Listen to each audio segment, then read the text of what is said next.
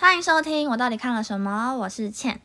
今天呢，我想要来跟大家聊一聊美国的浪漫喜剧片，它叫做《恋夏五百天》。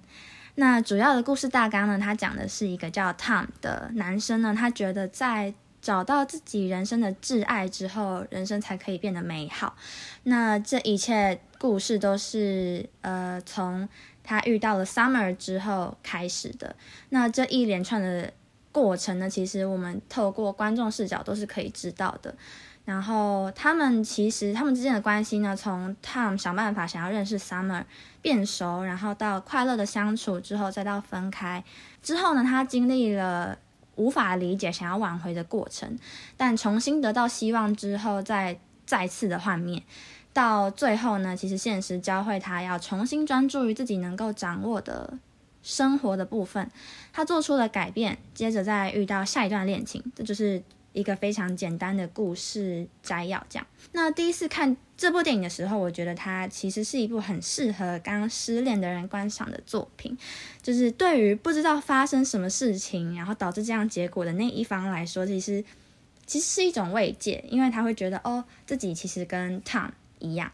这样。那今天呢，比较特别的是，我邀请了我们的来宾 Desper 来跟我们聊聊这部电影。Hi Desper，Hello。Hello。大家好。我们呢，就是想要特别的来讲说，就是感情之间遇到的问题，然后到这个故事到底其实发生了什么事情，为什么 Tom 会有这样子的心情，跟呃 Summer 怎么会这样子对待他，我们想要做进一步的讨论。那我第一个其实很想要问 Desper 说，就是你觉得他们这段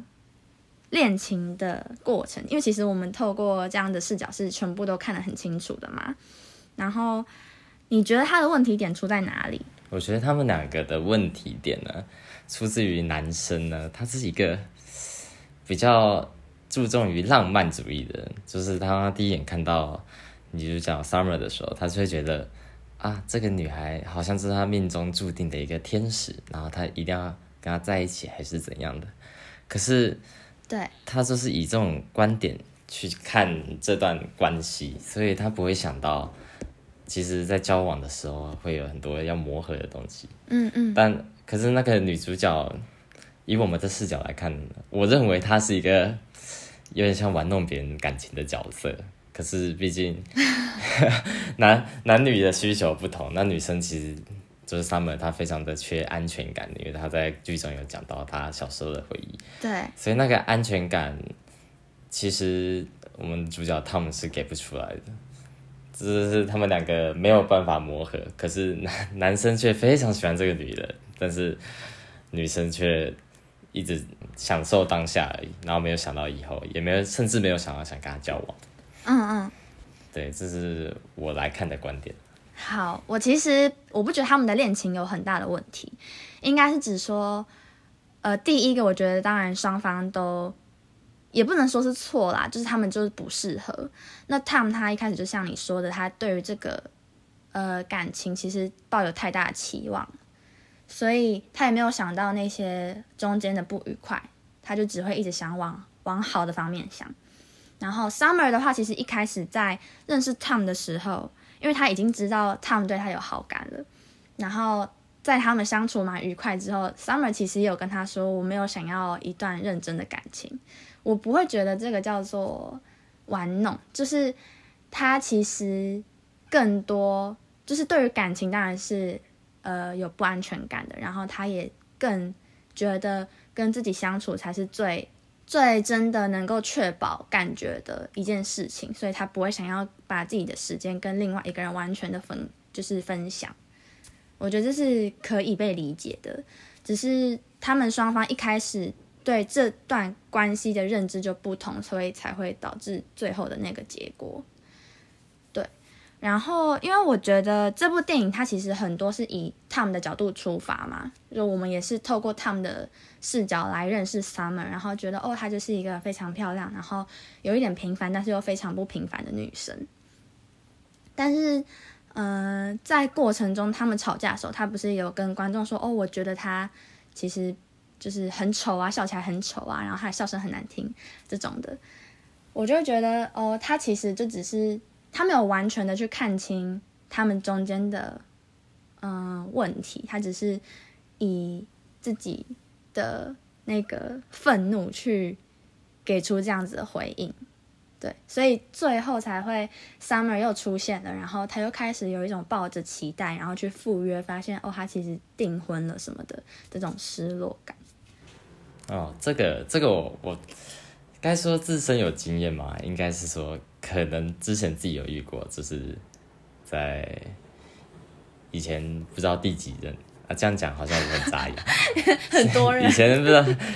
对对对，然后以前的有一任，就是我也很喜欢他，然后也是觉得一开始就觉得，哎，是一个命中注定的角色。对啊，可是相相处到后面呢，我发现就是我幻想中的他，可能跟现实不一样，嗯嗯。然后加上一些远距离的关系，就会让我充满了这种不安全的感觉。对。所 以所以我一开始就有点像是我们的男主角，他们就是，哎呀，我这个女生好喜欢啊，她个性跟我好像，她哦，会，哎、她喜欢的东西跟我很像，哎，什么都一样，什么都一样，对对。然后兴趣也相同，对。对，然后就到最后却因为他可能原本就是擅长交友，还是擅长什么，然后产生的不安全感，导致我越来越不信任对方，嗯嗯，有点像自己的想法，自自己在跟自己打结，然后到最后自己过不去。对啊，所以那个时候你不是问我说，你觉得，呃，你问我说 Summer 有没有爱过 Tom？你自己觉得呢？我自己觉得哦，我觉得 Summer 有爱过，只是只是那个爱不会到就是想一直走下去哎，可能就是有点冲动，或者是有点在那个当下那个情愫在的时候，会觉得啊、我可能爱上他了，但后面会冷静冷静的思考，会觉得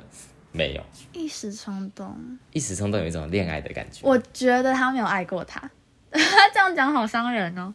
就，嗯，我觉得，因为 Summer 也有讲到说啊，我刚才想到有一个很重要的，就是呃，Summer 他其实中间呢、让 Tom 进入他的家的时候，然后那时候 Tom 的心境你记得是怎么样吗？Tom 的心境就是哦，我进到了他一直把我排除在外的那个世界，只有这个世界只有我进得来，然后呃，我终于有一种进阶的感觉，他一直沉浸在那样子的心情里面，可是他没有在认真听 Summer 跟他说，哦，我小时候发生了什么事情，我其实对感情的不安全感来自我爸妈离婚，然后什么什么之类的，对，就是 Tom 只在乎说，哦，这样子我们的未来就会更美好，因为我已经进进到了下一步，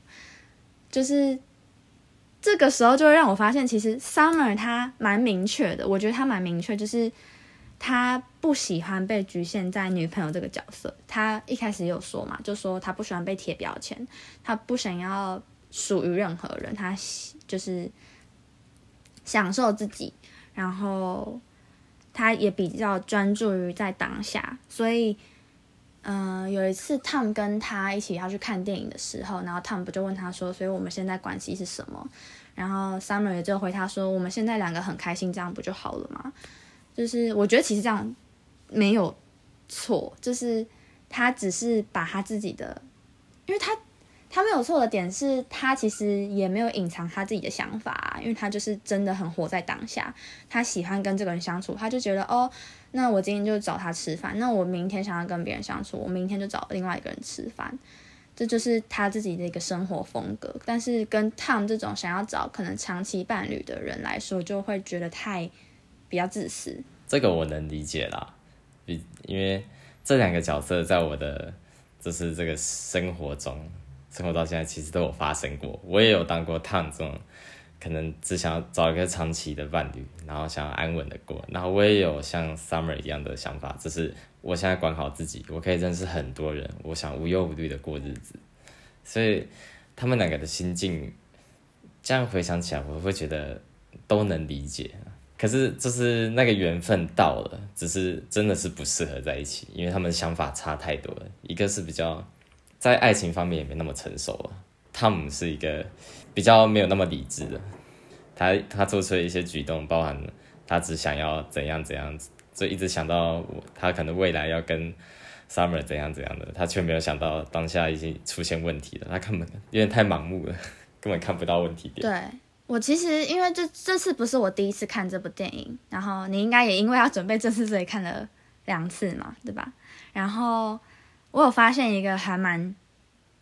小小值得注意的地方，就是呃，Summer 一开始在认识他的时候就说：“哦，我不想要成为谁的什么，因为那个让我很不自在。”对他们一开始就，他其实就暗示他这件事情了。但是后来他们在相处的时候，有一次他们在酒吧，然后呃，Tom 可能就在讲哦，别的女生啊怎么样怎么样，就是呃那时候 Summer 就回他说：“哦，我也想要刺一个蝴蝶在我的脚踝上面。”然后 Tom 就立刻回答说：“不行。”然后那个时候那个对话让我很印象深刻的是，因为呃，其实 Tom 那样子回应就已经是嗯。要怎么说啊？我觉得他就是把 Summer 当做是自己的一部分，所以就是很占有这样子的感觉。但是相反的那样子，反而会把 Summer 推远。这，但我觉得他这个这部电影最强的就是导演一直以他们的视角，然后我们却以上帝视角来看两个人的关系，这是让我带入那些角色里面。因为可能你在在在爱情的过程中，就是经历失恋，你才会慢慢。回想起啊，原来我以前也是这样。我觉得他有一些剪接跟手法，其实也蛮特别的，也蛮厉害的。像他其实用到很多楼梯，然后你看到 Tom 如果上楼梯，或者是他们在搭电梯往上的时候，其实那个关系可能关系或者是 Tom 的状态，其实是呃在呈现一个比较快乐或者是比较正面的一个状态。然后他们吵完架，Tom 就下楼。然后跟他们那时候去赴约，发现他其实要订婚了，然后也是冲下楼，就是他又想要再次回到他那个很负能量的那个世界。我就觉得这样的手法其实蛮可爱的，用楼梯这件事情啊。那说到这个，你刚刚说除了楼梯，还有还有其他，就是你讲的一些细节，你觉得蛮好的？还有其他的吗？电梯，他们两个在电梯所以认识，就是 Summer 听到他在听。Smith 的歌，然后就说哦，我也喜欢怎样怎样，然后后来他们也是在搭电梯的时候逐渐变熟嘛，然后最后呃，Tom 去找工作的时候，他也是有就是拍一些画面是电梯在上升啊，就代表他又要进入下一个状态，就是是一个往前进的一个人生的阶段，这样，对对对。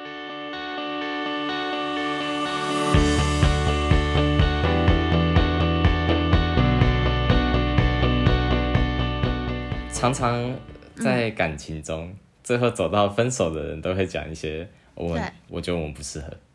对，你怎么看这个这句话？你觉得这个是一个分手的借口还是理由吗？这个不是借口，这比较像原因吧。就是因为以你刚才说的，如果是交往状态的话，就是两个人感个性的磨合。就是反正就是在熟了之后，然后发现你是怎样个性，其实跟我想象的不一样。假如说我个性很急，然后你也很急，但是我就是看不惯你急，或者是你很慢，然后我太快，所以我就觉得你干嘛拖拖拉拉，这种就是会导致争吵发生的一些小小的点，它其实在可能交往之后才会发现。那。如果这样子的关系没有办法做一个长久的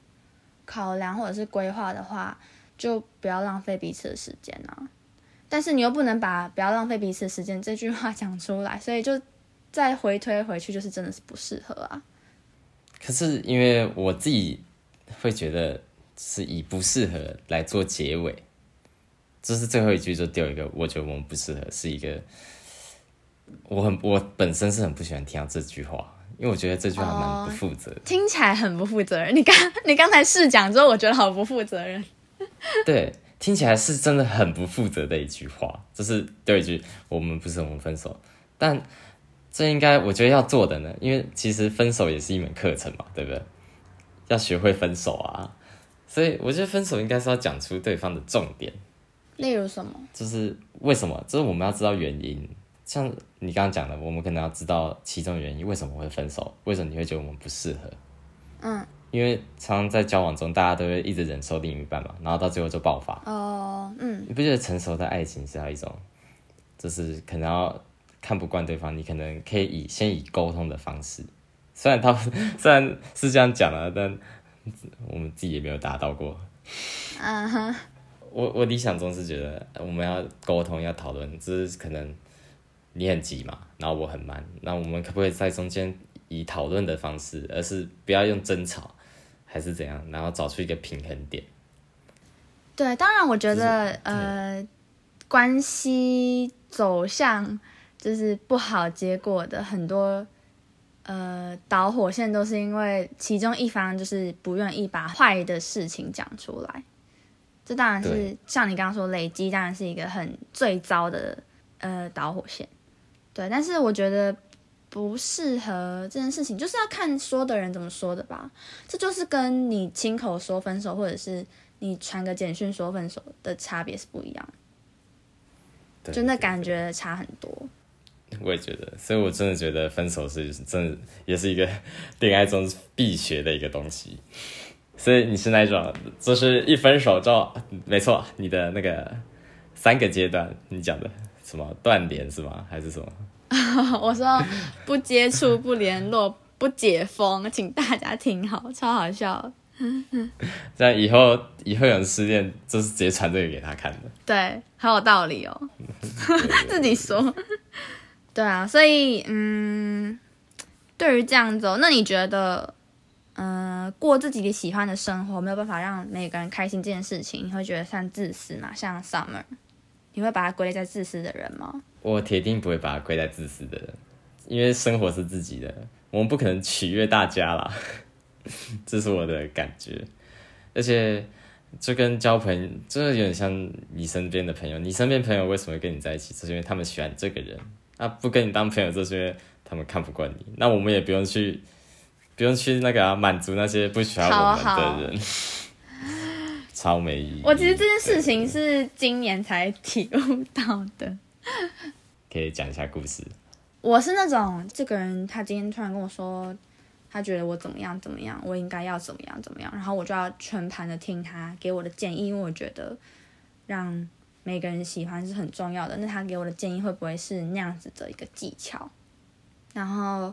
我收到那样子的回馈之后，就觉得。哦，我就是一个烂人，就是 因为我就是做不好，所以别人才会给我这样的建议。哦，然后，对，就是这样，可能会前者当然不会低落这么久啦，因为可能别人的讯息一下就盖过去。但是对于直接跟我讲，或者是我直接听到的这件事情，就会觉得哦很有冲击，所以那时候就大概低沉了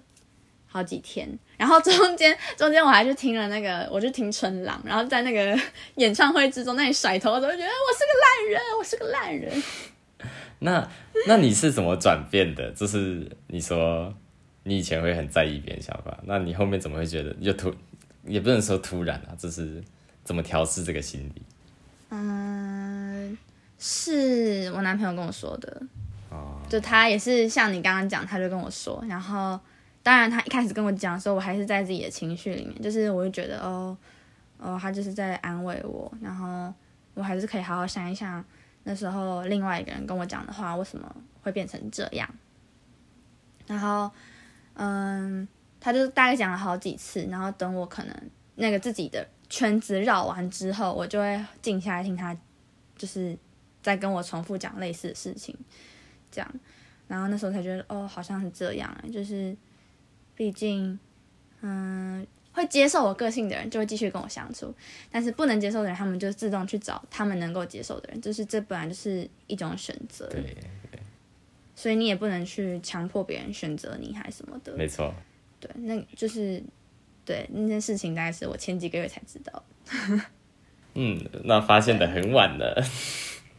你超晚，我是超后知后觉那种，但是还在学习啊，就是知道之后跟实际在面临的时候，还是会有一点差异，就还在学这样。嗯因为我自己以前也是跟你一样，就是我我会很在意别人的眼光，还是可能别人讲一些话，我听到就会觉得啊，他干嘛这样讲我？但后面不知道是哪一段时间哦，就突然有点开窍了，就觉得嗯我干嘛在意别人？我干他屁事！这是我做什么事，嗯嗯，我会觉得嗯，我喜欢哦，嗯。这是帮你直接筛选掉你要交的朋友群，你懂吗？啊，哦，对，所以我后面的想法就是啊，如果他们要讲，那顶多呃世界那么大，我干嘛去认识那一两个人？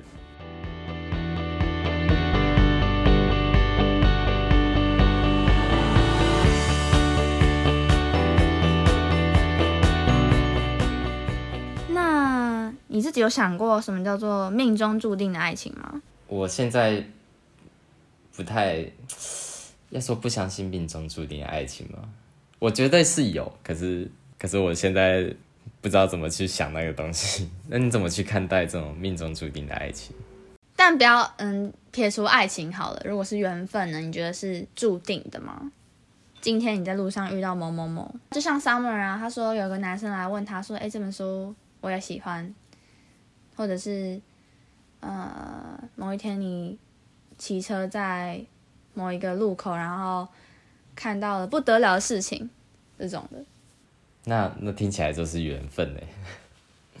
不然也不知道怎么解释。因为其实我觉得《恋下五百天》他后来在 Tom 转变他自己消化自己过程的后来，他不是有说哦，他知道了，就旁白就出现了，然后旁白就说他知道了，这一切都是巧合，没有什么是注定的。哦，所以对他后来不是转身，然后去问说问那个 Autumn，就说要不要一起喝咖啡，就是这件事情他主动去完成的，因为主动所以变成巧合。我觉得啦，我自己的理解是这样。我觉得因为他有做一些，因为他以前是很被动嘛，就是可能他就默默观察说他跟 Summer 的呃关系可以怎么样发展，他是一个很被动的状态。然后也是他朋友偷偷出卖他说哦，他其实喜欢你啊这样。对，就是一切都是很被动的，但是当他开始主动，这些事情就会从注定变成一个巧合，就是我去刻意制造这样子的事情让它发生，让它看起来很像注定，但其实是冥冥之中的安排。听起来好悬哦。对你这样听起来好悬，可是我觉得你刚讲的很对，就是对啊，有句话不是说机会是自己创造的嘛？对啊，那我觉得那句话就可以直接印证到你刚刚这个问题上面。嗯，好像就是这样子。那这样我这样问，好像可以问到一个问题是：什么？你觉你觉得自己是一个很容易有安全感的人吗？还是是一个很缺乏安全感的人？嗯，我觉得要看是在什么样的状态下问这个问题，基于我跟谁之间的关系来问这个问题。哦，好好复杂。对就是对方如果是让我一个让我没有安全感的话，那我当然是没有安全感。听嗯，听起来超玄学的啦。这玄学有点不知道自己在问什么。对，就是我的我的答案就是要看是跟谁之间的关系才能来回答这个问题。但是我觉得一开始有安全感，或者是一开始没有安全感的关系，之后也有可能会有变化。它不是一个绝对就会到底的一个结果。哇，你懂吗？就是就是，假如说我今天跟这个人跟这个 A，哦，我们一开始就是哦相处的很好，我觉得他很懂我，我就觉得他给我很有很有安全感，我我也可以做自己的事情，然后我偶尔想到他，我们就一起出去，就是这这段关系没有什么问题，我觉得没有什么问题。但后来他可能遇到了 B，然后他们的关系开始变好，然后我就觉得哦，为什么 A 开始不跟我出去？那这那这个时候我的安全感可能会开始有一点点崩解，但是这个前提之下是可能 A 都没跟我讲说哦，他跟 B 在干嘛，就是他就是一个很神秘的角色这样。哦哦，那我我我大概懂了。就是我觉得是嗯，有没有沟通会影响安全感。哎，这样听起来很多什么事情都是要用沟通来解决的。我也不知道。那最后，Desper 有没有想要特别对于这个电影下一个注解？就是你觉得它是一个对你来说是人生电影吗？还是是一个很值得推荐给好朋友，或者是家人，或者是谁谁谁看的电影？我觉得这部电影超适合情侣也可以，情侣也更应该看的电影哦，不一定不是那种只有失恋的人可以看，情侣也要去看，看了你就可以。嗯，假如你们可能比较进入平淡期还是怎样，我觉得你们看这部电影会会回想到之前一些事情，搞不好可以透过这个电影，然后想到可能对方双方自己哦，自己可能有做不好的地方还是怎样，这是一种非常好的做一个补救的对对对，赶快补救方法赶赶快止血，赶快止血，真的，所以非常推荐大家看。好，那今天就谢谢 Desper 来跟我们聊练下五百天。好，谢谢大家哈。那如果大家有什么特别想要跟我们聊，大家也可以就是到 Instagram 跟我小盒子分享你的想法，然后呃 Apple Podcast 的上面就是也可以找到我，然后也可以评分留个言。那今天就是以上的，我到底看了什么？我是倩，下次再见，拜拜。拜拜。